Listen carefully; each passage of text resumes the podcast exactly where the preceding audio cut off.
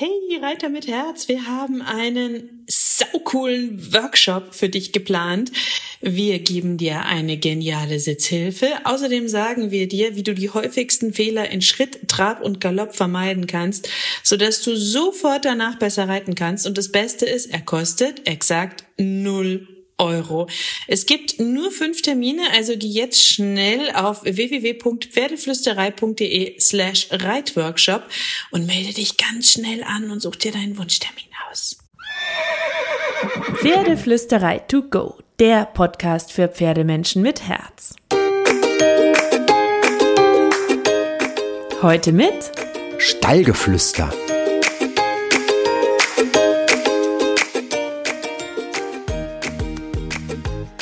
Hallo und einen wunderschönen guten Morgen. Ich hoffe, du hattest auch diese Woche wieder so viele magische Momente mit deinem Pferd und ganz viel Magie liegt im Anfang.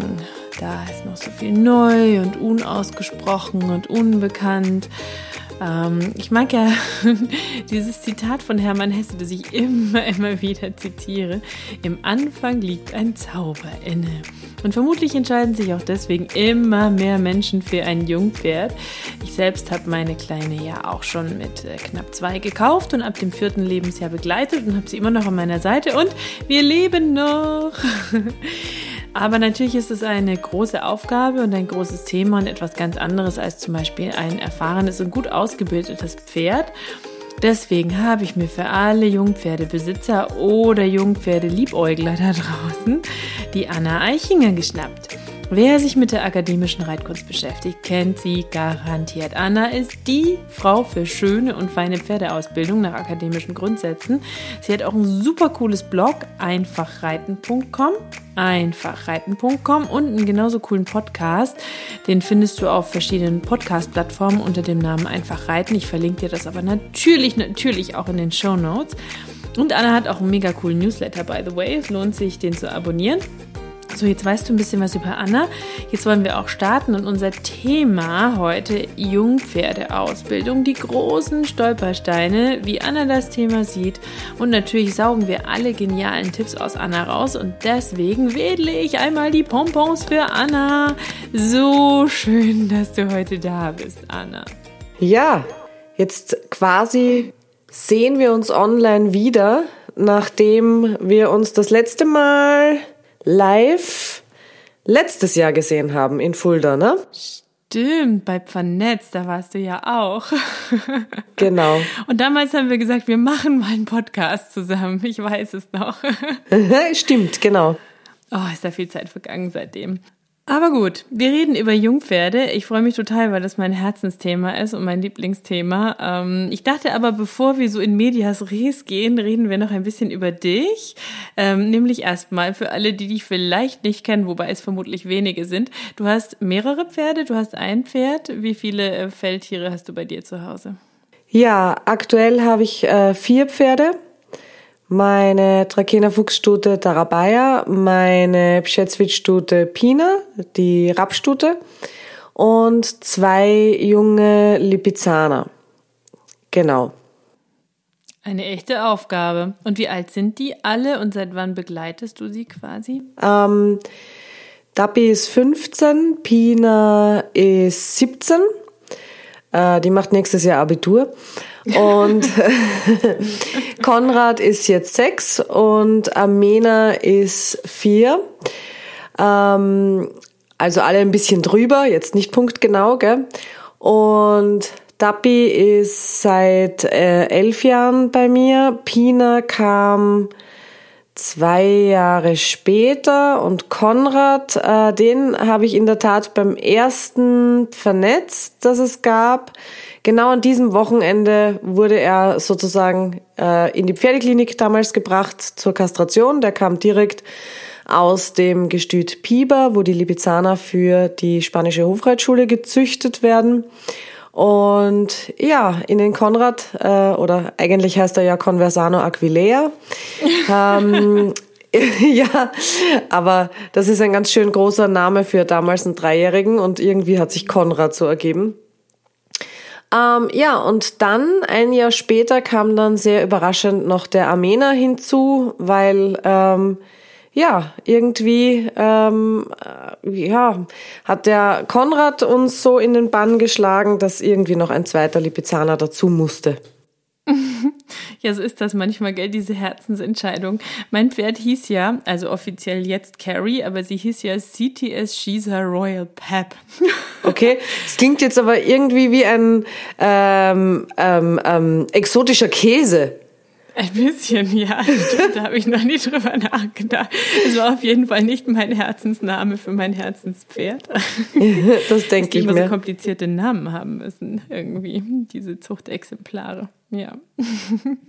Konrad finde ich auch sehr, sehr cool, by the way. Ja, Ähm, sag mal, du bist ja nicht von Anfang an akademisch gewesen, auch wenn man dich jetzt kennt als ich behaupte die Frau der akademischen Reitkunst. Oh Gott. Wie bist du? Doch, ich finde schon, wenn ich an akademische Reitkunst denke, denke ich natürlich an Bent Branderup, aber ich denke auch an Anna Eichinger. wow.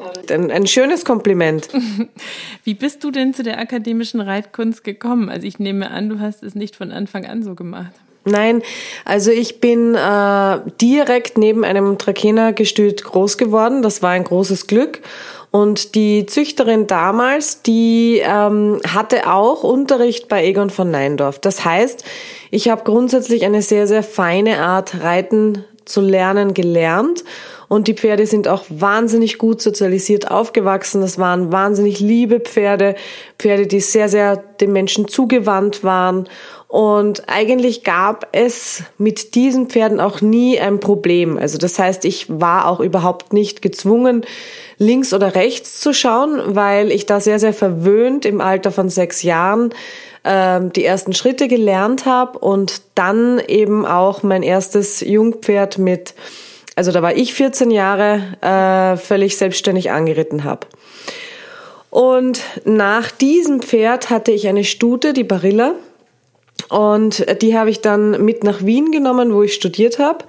Und ähm, in Wien war alles irgendwie komplett anders. Also ich habe zum ersten Mal Sätze gehört wie, ah, das Pferd muss man knacken und ähm, ja, äh, Du mein Gott. und ähm, Barilla war nicht so einfach. Ähm, und als ich dann aber zurück nach Graz kam, ähm, ja, da wollte ich auch wieder äh, professionellen Unterricht nehmen und wir haben uns aber dann ziemlich festgefahren und äh, ich hatte immer das Gefühl, dass ich ähm, eine Tonne in der Hand habe, also gewichtsmäßig. Und ähm, dass egal, was ich gemacht habe, dieses Pferd einfach nicht nachgiebig war, nicht angenehm zu reiten war. Wir haben einfach permanent aneinander vorbeigesprochen und wir hatten beide keinen Spaß an dieser Sache. Ja, und dann, wie es der Zufall so will, während ich meine äh, Diplomarbeit geschrieben habe und für die Diplomprüfung gelernt habe, habe ich wie so viele andere Studenten gekellnert und am Klo einer Bar habe ich eine gespannt, ganz was jetzt ja kommt. richtig cool. Habe ich eine ganz liebe Freundin wieder getroffen die Eva und die war sozusagen beruflich in Salzburg. Und äh, dort hatte sie auch ihr Pferd mitgenommen und kam dort auch auf die akademische Reitkunst. Und äh, wir haben dann am äh, Klo so small getalkt und so, ach, du hast ein Pferd, du hast wieder ein Pferd, äh, weil wir sind sozusagen früher mit den Pferden, die wir davor hatten, gemeinsam Turnier gefahren und so weiter. Und dann hat sie mir erzählt, äh, ja, Bent Branderup, das musst du ausprobieren und akademische Reitkunst hin und akademische Reitkunst her. Und ich habe mir gedacht, na, ähm, nein, interessiert mich irgendwie gar nicht mehr. Also ich ähm, hatte keine Ahnung, was das ist. Ich war müde, irgendetwas Neues auszuprobieren. In der Zwischenzeit war es nämlich auch so, dass von äh, vielem schlechten Reiten äh, die Barilla auch wirklich krank wurde und ein Jahr vom Tierarzt auf die Koppel ähm, verschrieben wurde sozusagen. Und es war dann genau das Ende von diesem Jahr, als ich Eva getroffen habe. Und sie hat dann aber auf mich eingeredet und gesagt, komm noch mal vorbei, ich zeig dir mit meinem Pferd, wie das ausschaut. Und als ich die Halle betrat, habe ich einen großen, schwereren Warmblüter in ähm, einer Piaf gesehen, am durchhängenden Zügel. Und das war für mich einfach das schönste Bild, dass sich dieses nicht ganz leichtfüßige oder mh, mm, grazile Pferd jetzt ähm, so schön bewegen kann und dass äh, Eva einfach ja, kein Gewicht in der Hand hatte, aber eben doch das Gefühl einer Verbundenheit und einer richtig schönen Formgebung. Genau. Und dann ähm, ist Eva zu mir gekommen und hat gesagt, ja, ich zeig dir mal die ersten Schritte und ähm, du kannst ja dann mal mitreiten bei einem Kurs bei Bent. Und ähm, in dieser ersten Einheit, wo sie mir ein bisschen was erklärt hat, habe ich auch das Gefühl gehabt, die Barilla sagt zu mir, na, endlich verstehst du, was ich meine. Also wir hatten da wirklich den perfekten Dolmetscher sozusagen an der Hand. Und ja, und dann sind wir dabei geblieben ziemlich erfolgreich, würde ich sagen, oder? Du bist so ein bisschen akademische Reitkunst mittlerweile. ähm, ja, also ich denke mir, ähm, das, was die akademische Reitkunst ausmacht, ist für mich einfach ähm, das Individuelle für das Pferd und aber auch, dass man einfach auch ähm, also es wird ja vielleicht auch gerne der akademischen Reitkunst und ähm, jeder Mensch interpretiert natürlich auch Dinge anders. Und es wird, glaube ich, jeder Reitweise vorgeworfen, die machen das so und so. Und für mich ist aber auch total akademisch zu sagen, äh, ich stelle eine Hypothese auf, passend zu dem jeweiligen Pferd und sage, okay, wenn ich äh, das so und so mache, dann müsste dieses oder jenes passieren. Oder wenn ich das ähm, nicht verstanden habe, dann muss ich da oder da hinschauen. Oder äh, also das heißt, ähm, für mich ist das Schöne, dass ähm, dieses Ausformulieren von Inhalten äh, letztlich dazu geführt hat, dass das Reiten, das mir so schwer vorkam, dann letztendlich sehr leicht und einfach wurde. Einfach deshalb, nicht weil es ähm, einfach umzusetzen ist, aber weil es einfach wird, wenn man die Dinge beim Namen nennen kann. Und ähm, das wurde dann unheimlich selbstständig. Also das heißt nicht nur selbstständig, indem ich mich damit selbstständig gemacht habe, sondern auch, dass man ein sehr, sehr selbstständiger Trainer des Pferdes wurde. Also du meinst auch jeder Privatmensch sozusagen kann dadurch sehr selbstständig werden. Ja, genau. Also das heißt, dass man nicht abhängig ist von einem bestimmten Trainer. Klar gibt es einen äh, Zeitpunkt, wo, das sehe ich auch bei meinen Schülern, wo der eine oder andere vielleicht mehr Unterstützung braucht. Aber ähm, nur um ein Beispiel zu nennen, vor ein paar Jahren kam eine Schülerin zu mir, das war eine Wiedereinsteigerin, die hat sich ein junges Pferd gekauft und ähm, sie war dann zwei Jahre bei uns und jetzt wohnt sie mit ihren Pferden daheim und hat im Prinzip von der Pferdehaltung bis eben äh, zur Ausbildung und ja klar sind wir noch immer in Kontakt, aber ähm, natürlich war vorher ein sehr regelmäßiger Austausch da und jetzt ist es mehr eine Supervision und das ist einfach total toll, weil ähm, a wieder Einstieg, b sehr sehr selbstständig gearbeitet und ja tolle Entwicklung. Ja klar, das ist dann natürlich richtig schön. Also ich war ja auch schon auf ein, zwei Kursen und kenne auch Menschen, die nach der akademischen Reitkunst arbeiten und finde das auch immer sehr hübsch anzuschauen. Mir ging es manchmal so, aber das kannst du jetzt bestimmt ganz schnell widerlegen. manchmal so, dass ich das Gefühl hatte, dass wahnsinnig detailliert an der Perfektion gearbeitet wird. Und dadurch so ein bisschen so das Go, das Chillige, das Lässige und die, die Gelassenheit flöten gehen hier und da, weil so genau und detailliert an diesem einzelnen Schritt gearbeitet wurde, dass äh, ähm, manchmal ja die Lässigkeit verloren geht. Aber vielleicht ist das auch eine individuelle Geschichte und es soll gar nicht so sein. Das ist garantiert eine sehr individuelle Geschichte. Ähm, ich denke, das ist auch die Besonderheit, die jetzt die verschiedenen Trainer sozusagen äh, ausmacht, dass eben jeder sehr unterschiedlich ist. Klar, äh, bei einem Bandkurs, wenn es jetzt vor allem auch ein Themenseminar ist, dann wird sehr ins Detail gegangen. Ähm, ich muss auch ehrlich sagen, Ich glaube, das habe ich mir 2011 mal bei einem Kurs gedacht. Da war ich sehr, sehr froh, dass ich den auf Video dann hatte, dass ich tatsächlich aus diesen Details ein Jahr lang Hausübung für mich mitnehmen konnte. Aber es hatte natürlich auch den Anspruch an mich, dass ich da weiterdenke. Wozu führt das Ganze? Also womit, wo will ich mit dieser einen Sache zum Beispiel hin? Ähm, man kann sich natürlich ganz fürchterlich verkopfen. Äh, ich glaube, das ist auch, wenn ich das liebevoll sagen darf, eine kleine Berufskrankheit der Akademiker unter Anführungszeichen. Und ich glaube, das betrifft alle Akademiker, egal welcher Sparte, ähm, dass man sich in ein Thema so richtig reinfreaken kann. Aber es gibt auch Kollegen, äh, wie die Yvonne Heinkes zum Beispiel mit dem Ponyhof Heinkes, die das akademische Vollgas geprägt haben und die es im Gelände auch mal richtig knattern lässt. Und ähm, ja, also ich habe auch eine gewisse Liebe zum Detail, aber es gibt zum Beispiel auch Tage, da habe ich das sehr geliebt, dass ich auf meiner Dappi zum Beispiel, ähm, also die wäre als Mensch wahrscheinlich begnadeter Disco-Stadel-Tänzer. So, ganz peinliche Musik und dass ich dann einfach zu einer Musik reite und mich zum Beispiel nicht jetzt ähm, primär auf das, äh, was ich jetzt erarbeiten wollte oder äh, was weiß ich was konzentriere, sondern einfach Vorschläge von der Musik annehme. Ach schön, das ist ja dann wie ein Tanz, wenn beide mitmachen, ne?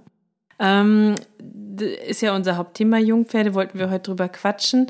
Ähm, um mal so ein bisschen abzuklopfen, wenn du sagst, du hast jetzt ein junges Pferd, ich sag mal zwei, drei Jahre alt, und du würdest es langsam so ein bisschen in der Ausbildung starten, also nicht vom Sattel aus, sondern vom Boden aus, nehme ich sehr stark an. Was sind denn so die ersten Schritte, die du dann machst? Also mit einem zweijährigen Pferd mache ich äh, nicht wirklich etwas. Also das heißt, wenn ich jetzt ähm, vom Ideal ausgehe, dann ist das Pferd ähm, in einer ähm, großen Herdenstruktur, bestenfalls mit verschiedenen ähm, Artgenossen, soll heißen vom anderen Jungkollegen bis hin zum Senior aufgewachsen. Ähm, also das heißt, ähm, das Pferd konnte möglichst lang wirklich auch Pferd sein, wobei das sich natürlich auch bezahlt macht, weil ich komme ja dann quasi erst später ins Spiel, wenn äh, das Pferd schon als Fohlen gelernt hat, sich überall anzufassen, ähm, keine Berührungsängste dem Menschen gegenüber hat. Ähm, ja, also das wäre jetzt so mal das Ideal alles, was jetzt sozusagen da in der Fohlenschule nicht gemacht wurde, das käme dann natürlich auch dazu. Muss man da übersetzen, klar. Aber gehen wir mal davon aus, dass wir ein Idealjungpferd haben. Genau. Dann ist es so, dass ähm, ich mit eben auch so basalen Dingen anfange, wie ähm, am Putzplatz zum Beispiel stehen bleiben können. Äh, mir war das zum Beispiel auch ganz fürchterlich peinlich, als ich mit meiner Pina, die eigentlich so die, die, äh, ja, die Frau Professorin sozusagen bei mir ist und sehr, sehr brav und sehr, sehr lieb. Äh, aber auswärts bei einem Kurs hat sie mich immer wahnsinnig gemacht, weil ähm, da war sie natürlich auch sehr neugierig, was um sie herum passiert und äh, da konnte sie nicht mehr stehen. Zu Hause tut sie aber immer so, als ob sie am Putzplatz, weiß ich nicht, äh, gleich einschläft und ähm, man gar nichts mehr mit ihr machen könnte. Äh, deswegen ist es mir einfach auch ganz wichtig, dass ich das Pferd ähm, auch hinstellen kann wo ich möchte, also parken sozusagen und putzen. Und das ist auch schon ein ganz wichtiger Schritt, dass das Pferd auch lernt, so ein bisschen in sich hinein zu spüren. Also das heißt auch achtsam mit sich umzugehen, mit der Balance zum Beispiel. Ähm, also das heißt, bevor ich da überhaupt noch etwas schule, ähm, hilft es auch immer wieder, wenn das Pferd sozusagen mental aus der Balance kommt, dass ich das sozusagen auch wieder korrigiere. Das ist aber auch keine Sache, die ich sehr hinaus ähm, dehne zeitlich. Also das heißt, da nehme ich mir einfach ein paar Minuten und dann lasse ich es auch schon wieder gut sein. Dann kommt es natürlich auch darauf an, wie lang kann sich das Pferd konzentrieren. Und ähm, am Anfang mache ich wirklich ganz kurze Einheiten und dann verbringen wir einfach auch Zeit schön miteinander. Und ähm, wenn wir also wirklich sozusagen in der Bahn, in der Halle, im Viereck loslegen, dann ähm, beginne ich mit zeitlichen Führübungen, wo ich auch sehr viel Wert auf eine gewisse Synchronität lege. Also das bedeutet, dass das Pferd lernt, auch auf mich aufzupassen, dass ich auf eine kleine Schwerpunktverlagerung ein Angehen und auf eine Balanceverschiebung in Richtung meiner Hinterhand sozusagen ein Stehenbleiben haben kann, ein Tempo verschnellern, verlangsamern. Ja, äh, also das heißt, dass wir wirklich uns synchron bewegen ähm, du siehst, es geht dann auch so ein bisschen in Richtung Tanz. und ähm, dass das Pferd hier auch zuhören lernt. Und ähm, ich achte dabei aber auch sehr darauf, eben ähm, wie gut sich das Pferd konzentrieren kann. Und da ist es auch wichtig, dass ich die Signale vom Pferd aufnehme, wenn ich merke, der ist zwar grundsätzlich ein total motivierter Typ, aber der braucht zum Beispiel einfach mal eine Hofpause.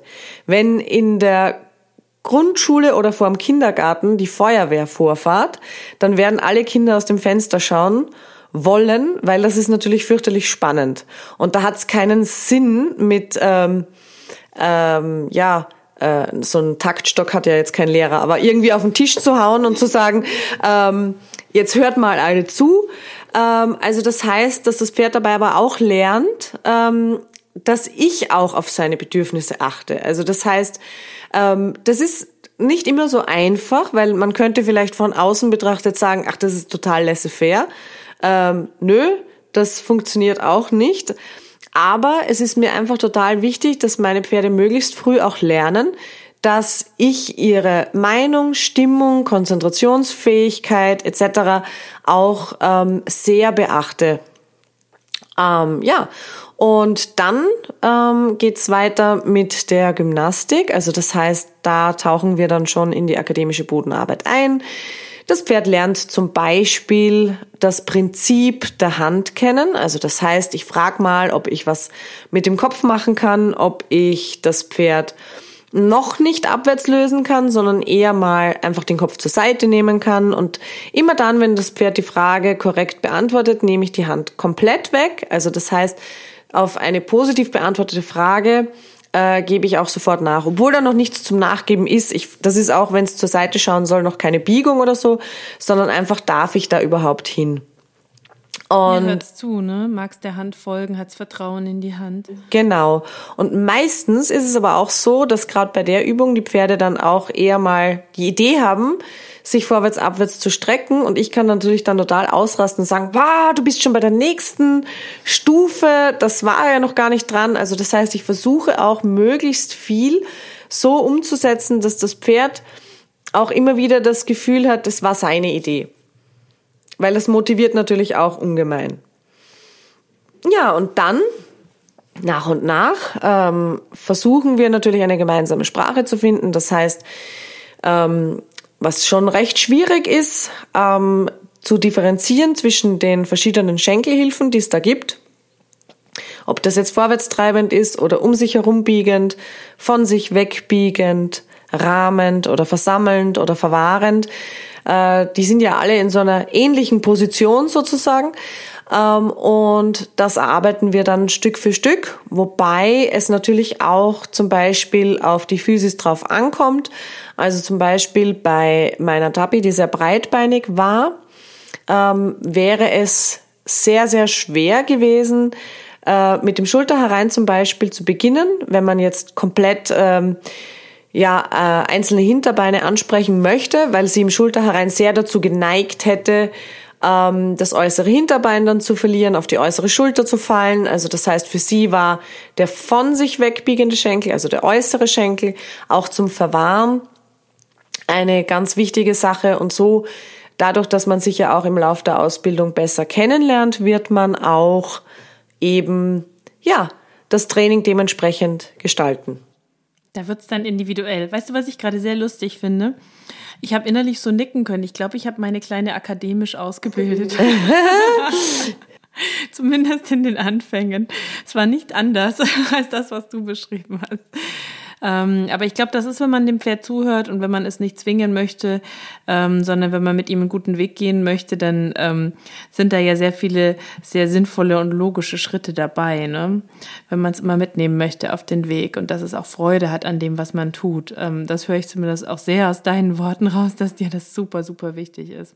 Ja, absolut. Ich denk mir, also ich bin schon oft, ich weiß nicht, wie es dir da gegangen ist, aber in meiner Reise mit den Pferden habe ich mir auch oft die Frage gestellt, sollen wir überhaupt reiten? Ist das irgendwo auch fair? Ähm, ich meine, ich erlebe es jetzt zum Beispiel gerade bei meinem Jüngsten, bei dem Armena. Der ist jetzt eben viereinhalb, vier, drei Viertel. Hm. Und ähm, der darf jetzt ab und zu einen Sattel tragen und dann gibt's äh, wirklich sehr, sehr kurze Einheiten, wo man sich mal raufsetzt, alles noch nicht frei. Also äh, ich habe da, entweder bin ich am Boden und äh, meine Kollegin, die Julia, äh, setzt sich drauf, die kennt da auch sehr, sehr gut. Äh, und wir zeigen ihm einfach mal eine bestimmte Hilfe und der ist immer so begeistert und total hyper. Also wenn man schon mit dem Sattel kommt, findet er das super. Ähm, ich bin mir auch sicher, wir haben ja auch in der Zucht sehr viele Pferde im Punkt ihrer Rittigkeit selektiert. Äh, also wir nicht, unsere Vorfahren oder Züchter.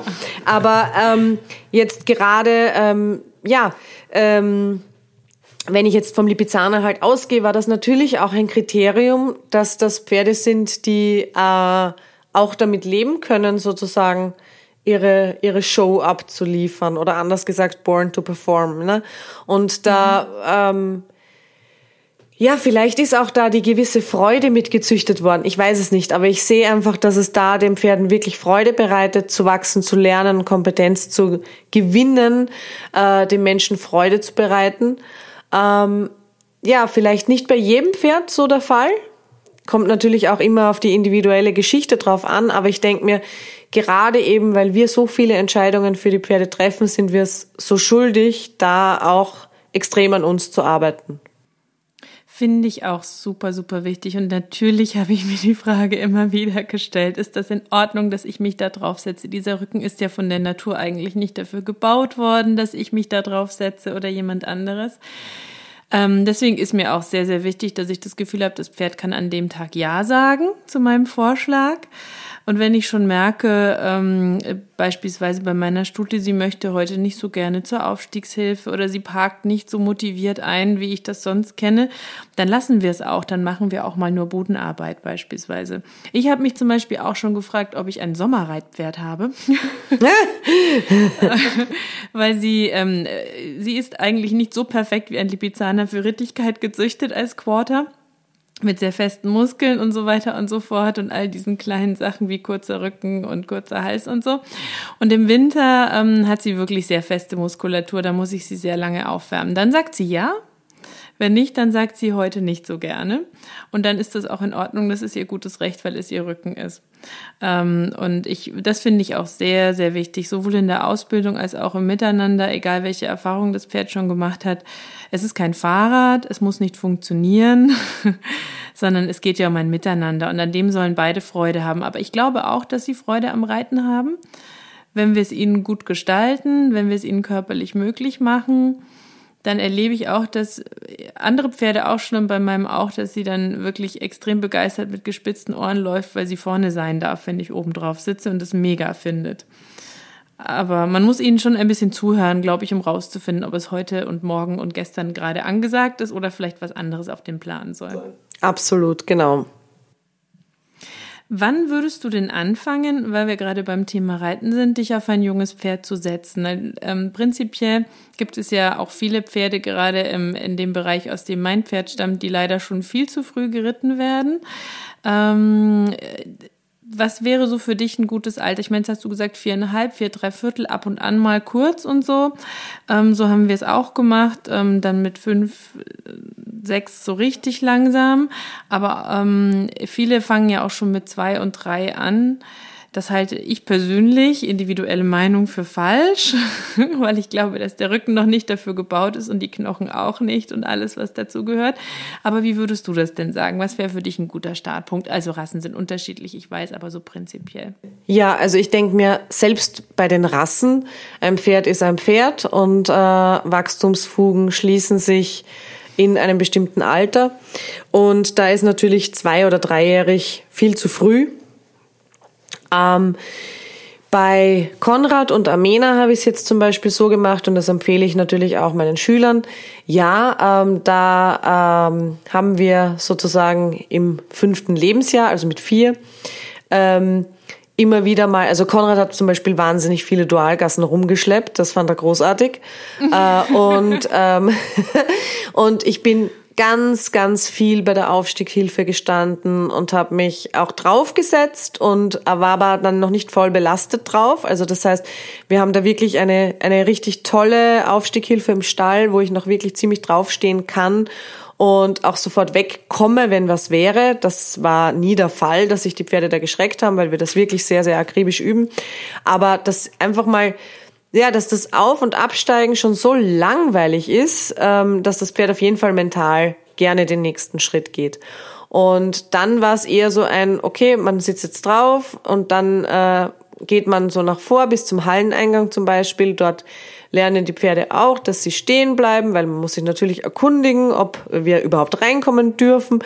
Und dann bin ich rein und dann da wieder abgestiegen. Also ich glaube, das sind wirklich so äh, manchmal nicht mal fünf Minuten etc ähm, wo man wirklich sehr, sehr wenig Zeit drauf verbringt. Und wenn jetzt äh, meine Julia, die ist ja sowieso so ein Leichtgewicht, äh, auch drauf sitzt für ein paar Minuten auf dem Amena und wir zeigen ihm eine Hilfe, dann ist aber auch schon genug. Also das heißt, ähm, Sowohl Konrad als auch Amena waren äh, in dem Alter auch die Typen, die sofort sehr enttäuscht am Zaun standen und mit einem Gesichtsausdruck, wie, das war's jetzt? ähm, ja, sich sehr großartig dabei fühlen und ähm, man, so wie du sagst, ähm, man kriegt's eh auch von den Pferden ein sehr, sehr gutes Feedback, wenn man darauf achtet. Äh, in dem Alter haben sie eigentlich nie dazu Nein gesagt. Das ist jetzt auch das Alter, wo sie, ähm, würden sie eine Karriere sozusagen äh, in der Hofreitschule machen, würde man sie auch natürlich anarbeiten und anreiten, aber mit dem äh, wirklichen Reiten, also Konrad ist jetzt sechs und äh, es gibt Wochen, da habe ich äh, noch ein anderes Thema, das ich gerne am Boden nacharbeiten oder verbessern möchte, weil ich einfach auch weiß, dass es dann von oben besser klappt. Aber ich sage jetzt einmal so, wenn es viel ist, dann äh, sitze ich dreimal in der Woche drauf und das so 20 Minuten. Ja, ist ähnlich bei mir tatsächlich. Das baut sich über die Jahre langsam auf. Ähm, und das finde ich, ich glaube, dass das, ich meine, zum einen ist eine Riesenfreude an der Bodenarbeit. es ist einfach, Bodenarbeit macht so viel Spaß. Ich würde es vermissen, wenn ich jeden Tag reiten würde, aber ich glaube auch, es wäre eine krasse Überforderung und ist vielleicht auch für viele Pferde, die dann mit ähm, am besten noch zwei oder drei im schlimmsten Fall gestartet werden und dann plötzlich vier, fünf, sechs Mal die Woche unterm Sattel laufen müssen und nichts anderes mehr kennen dass die dann irgendwann sagen, so jetzt habe ich überhaupt keinen Bock mehr, wo ist der Hallenausgang, ich beschleunige, kann ich absolut nachvollziehen tatsächlich, wenn man es ihnen nicht abwechslungsreich gestaltet. Aber das klingt ja sehr, sehr schön bei dir. Ich glaube, da möchte mein Jungpferd sein. ich hoff's. Also ähm, ich muss auch tatsächlich sagen, ich habe mir bei beiden Pferden am Anfang gedacht, ah, dich juckt's dann vielleicht irgendwie sozusagen im Hintern, dass du dich da drauf setzt.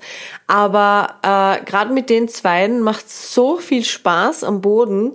Ähm, und ich kann mich dann einfach oft gar nicht satt sehen, wenn sie sich freuen. Und äh, man merkt einfach bei den Zweien auch, dass diese Kinderstube in Piber ist einfach unvergleichlich.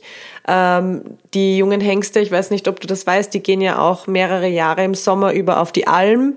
Das heißt, Ach, die haben dort wirklich ein riesiges Areal zur Verfügung und die sind extrem gut in Körpersprache. Letzten Sommer äh, waren wir auch dort und haben die Herde beobachten dürfen, der Junghengste. Und es war sehr, sehr spannend zu beobachten, wie der Leithengst sozusagen seine Lämmchen äh, beieinander hält, wenn er merkt, oh, da zieht vielleicht ein Wetter auf und wir gehen jetzt alle dann uns wo unterstellen.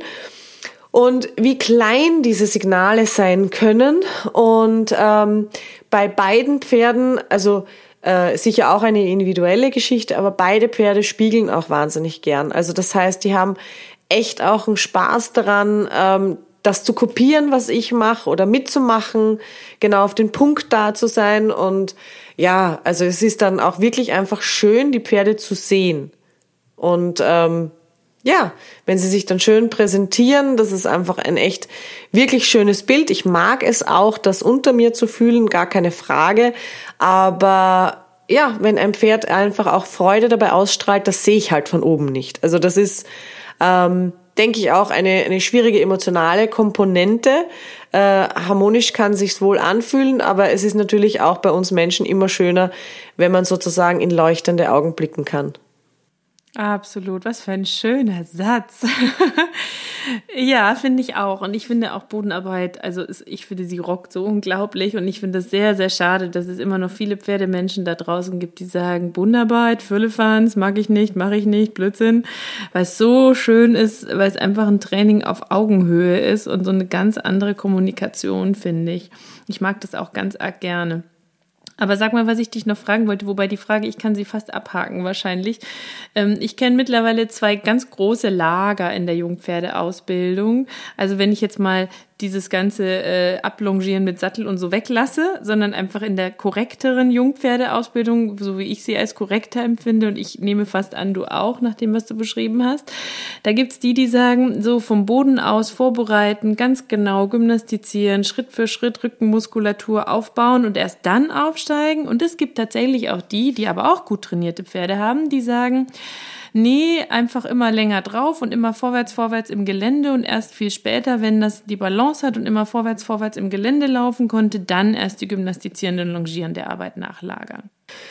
Also ich kann äh, ein bisschen von meinen Erfahrungen erzählen. Und zwar äh, war es so, als ich mit 14 äh, meinen Kobold angeritten habe, hatte ich äh, eben auch zum Glück, äh, wie sagt man da, Crash-Test-Dummy-Erfahrung vom Gestüt, weil ähm, ich natürlich auch äh, klein und leicht war und halt auch überhaupt keine Furcht in dem Alter, weiß ich nicht, hat man auch keine Bedenken vielleicht.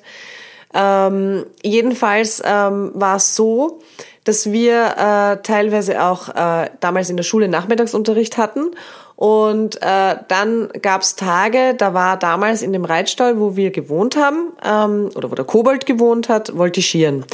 Und die Halle war gesperrt und wir hatten aber eine große mh, mm, Rennbahn quasi, also eine Wiese. Das war jetzt zwar nicht alles eingezäunt.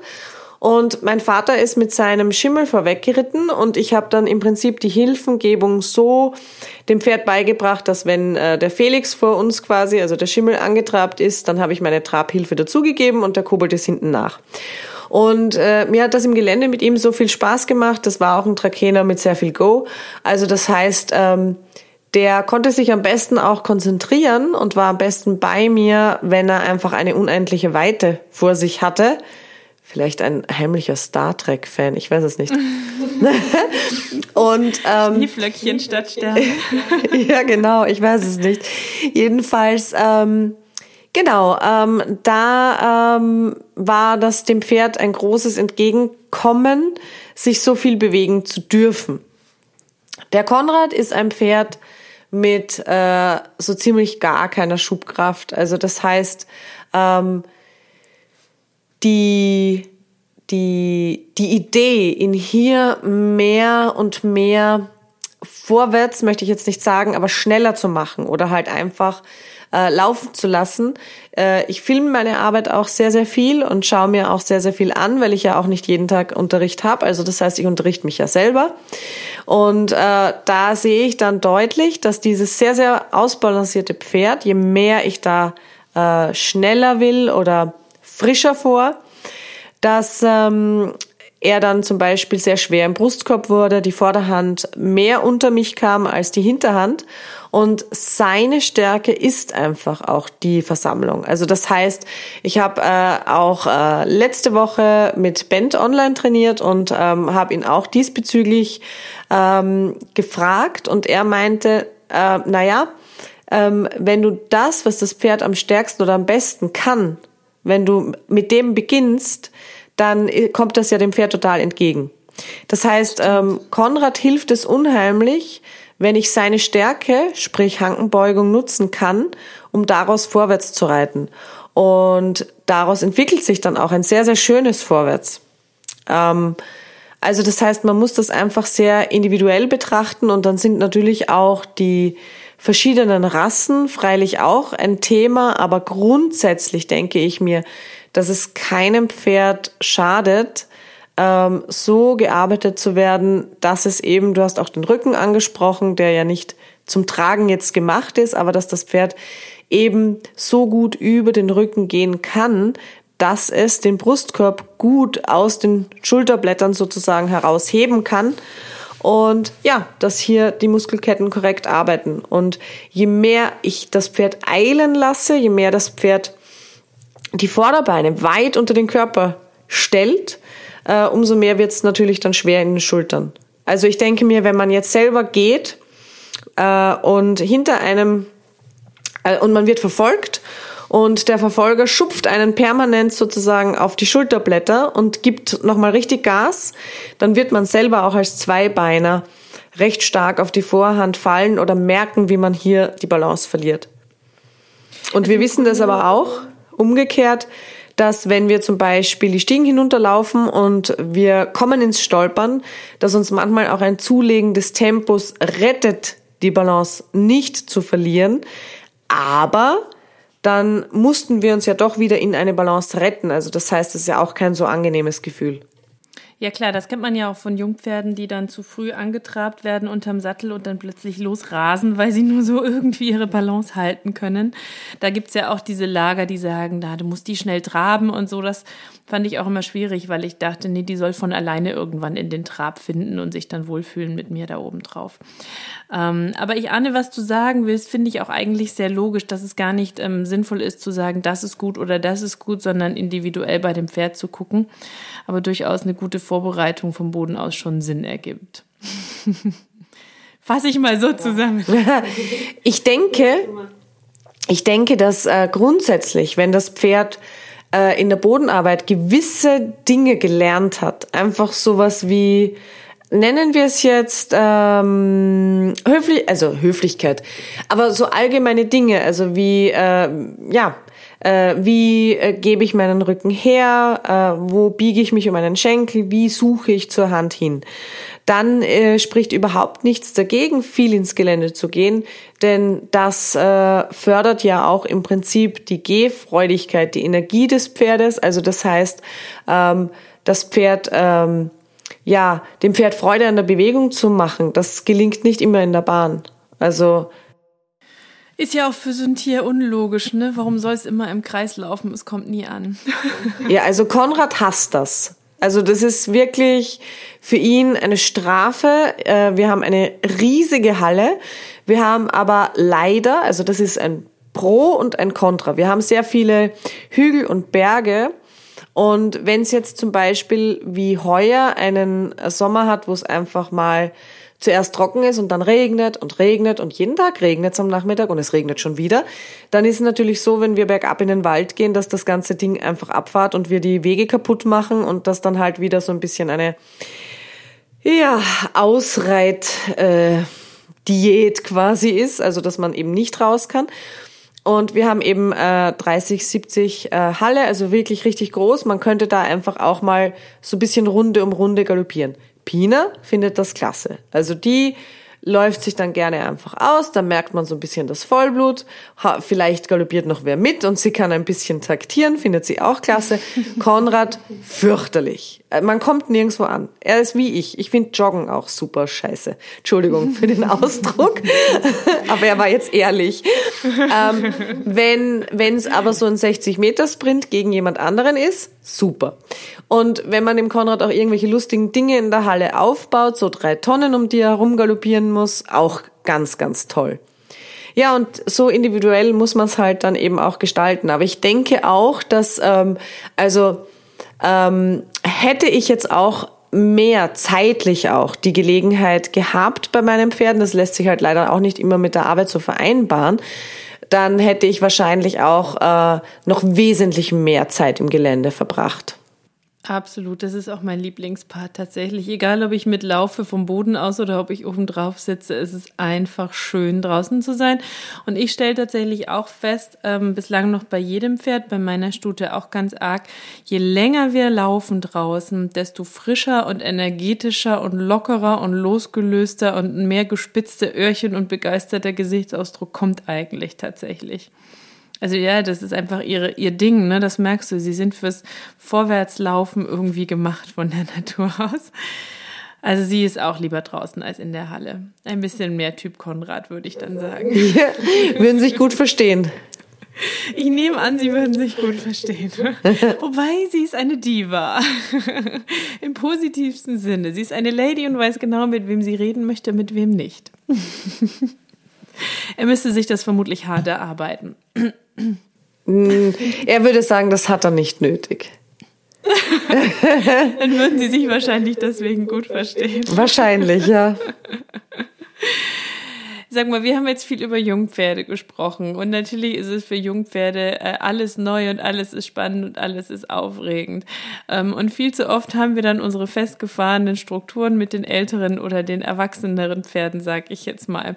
Hast du vielleicht doch ein bisschen Inspiration oder Trainingstipps für neue Wege oder neue Inspirationen für die Nicht-Jungpferdebesitzer? Ähm, die gerade zuhören, mit einem, ich sag mal, erwachsenen Pferd, weil in der Ausbildung wissen wir, sind die Pferde ein Leben lang, wie wir auch, aber vielleicht hast du ja noch so ein bisschen Inspiration für neue, neue Sachen, die man machen könnte.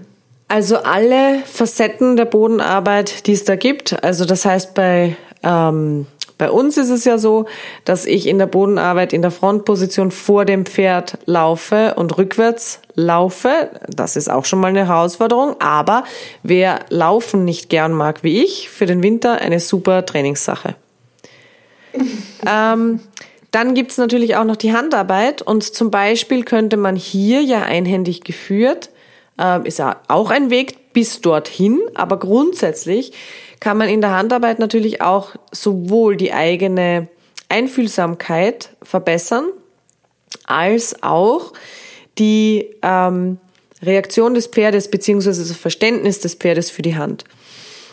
Und ähm, Longieren ist ja nicht nur einfach Longieren, sondern ich kann auch äh, im Crossover ähm, das Pferd sozusagen in alle Positionen arbeiten, also von der Frontposition ins Longieren, in eine Handarbeitsposition von außen oder innen geführt, zum Langzügel hin. Also, und das kann auch durchaus den Reiz haben zu überprüfen, aha, hat das Pferd jetzt tatsächlich wirklich verstanden, was ich da sozusagen von ihm möchte oder äh, klappt zum Beispiel eine bestimmte Sache gar nicht mehr, wo ich dachte, die geht eigentlich ganz gut, weil dann ist es eigentlich eher der Fall, dass das Pferd einfach eine Übung erinnert hat, aber das nie wirklich mit einer korrekten Hilfengebung verbinden konnte. Und deswegen bin ich vielleicht auch an dieser einen Stelle nicht weitergekommen. Also das heißt, ich denke mir, A, wenn man jetzt zum Beispiel ein Pferd hat, das nicht Bodenarbeit kennt oder da nicht jetzt ausgebildet wurde, dann ist es kein Schaden, das auch zu lernen, weil wir wissen nie, was mit dem Pferd mal passiert. Man kann einfach unheimlich Pech haben. Das Pferd kann sich verletzen. Ähm, für Konrad zum Beispiel, der hat sich vor zwei Jahren in der Box verlegt und musste unter dem Kapalgelenk genäht werden, durfte sich dann eine Zeit lang ähm, nicht äh, bewegen. Also es war zum Glück eben einfach nur eine Wunde, die genäht werden musste.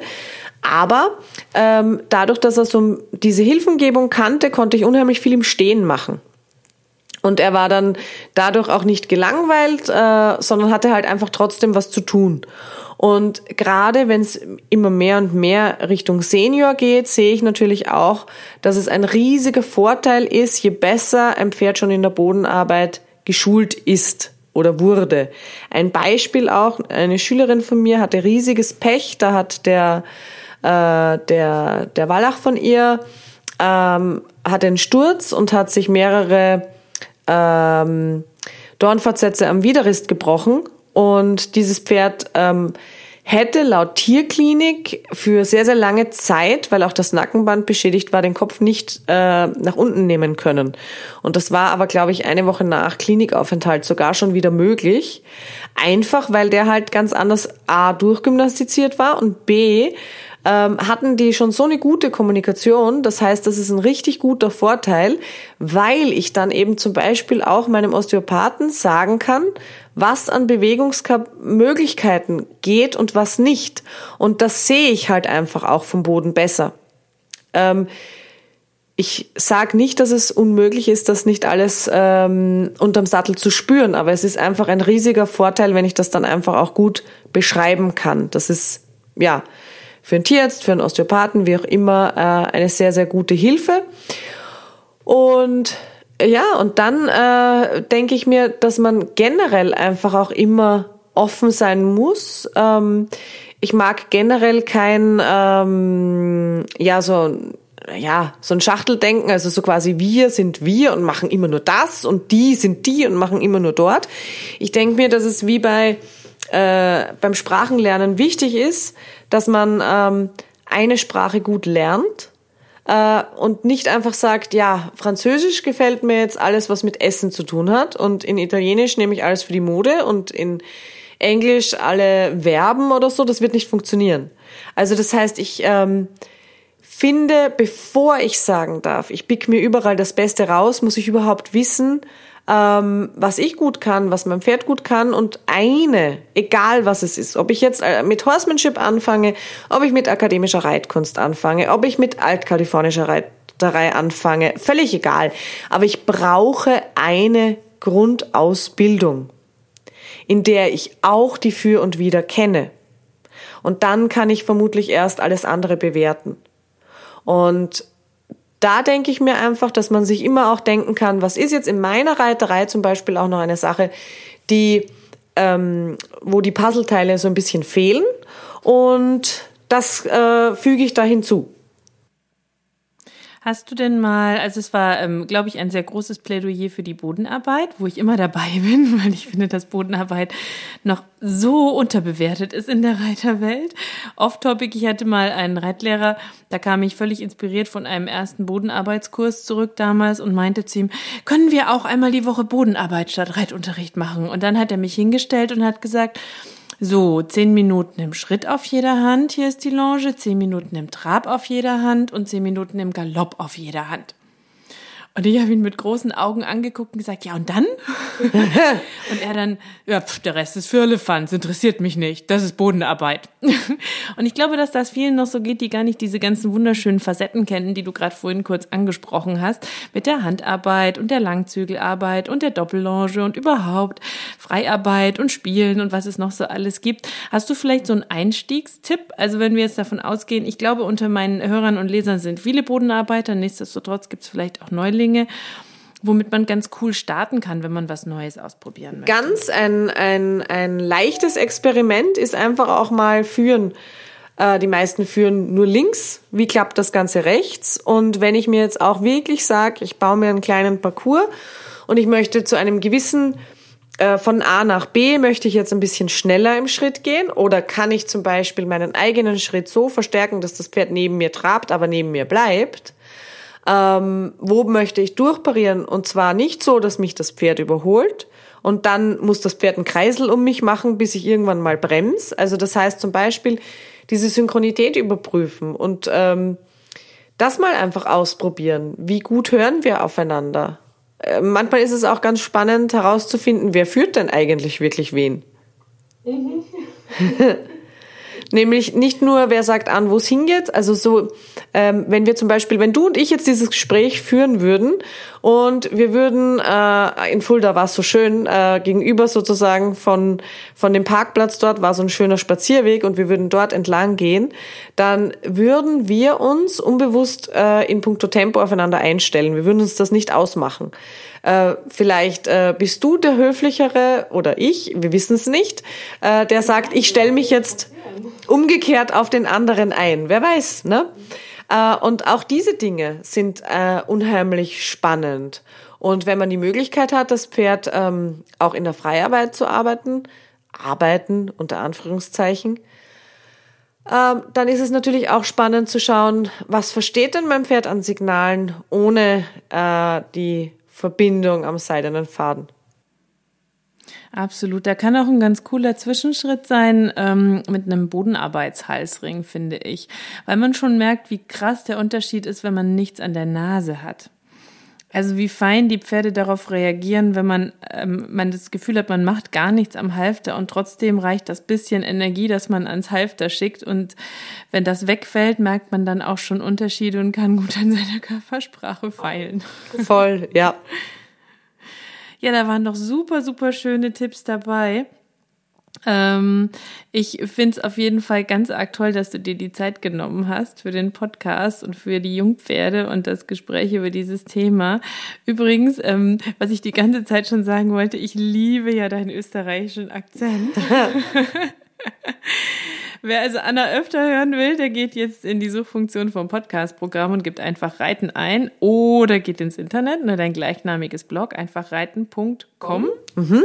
Habe ich richtig gesagt? Oder? Ja, ja. Wo und wie äh, kann man dich noch sehen oder dir folgen? Anna? Also äh, man kann äh, sich natürlich auch auf einfach reiten in den Newsletter eintragen. Da gibt's dann wöchentlich meistens ein Video, manchmal was zum ja, Nachdenken. Super cool.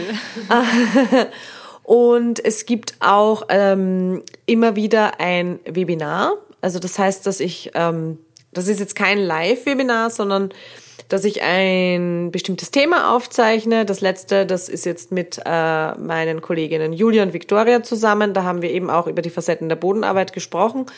Und ja, das nächste kommt demnächst. Ähm, also das heißt, da haben wir meistens eine halbe Stunde oder Stunde äh, zu einem gewissen Thema gefilmt.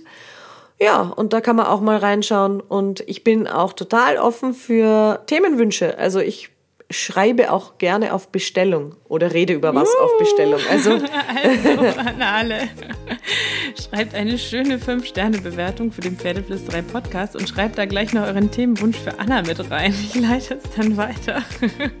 Ich überlege mir auch was, Anna. Ich gerne. mir was. Jetzt ähm, sage ich mal, wünschen wir euch noch eine magische Woche mit ganz viel Glitzer für euch und eure Pferde. Und diesmal sage ich, krault euren Pferden einmal dick und fett das Fell von uns.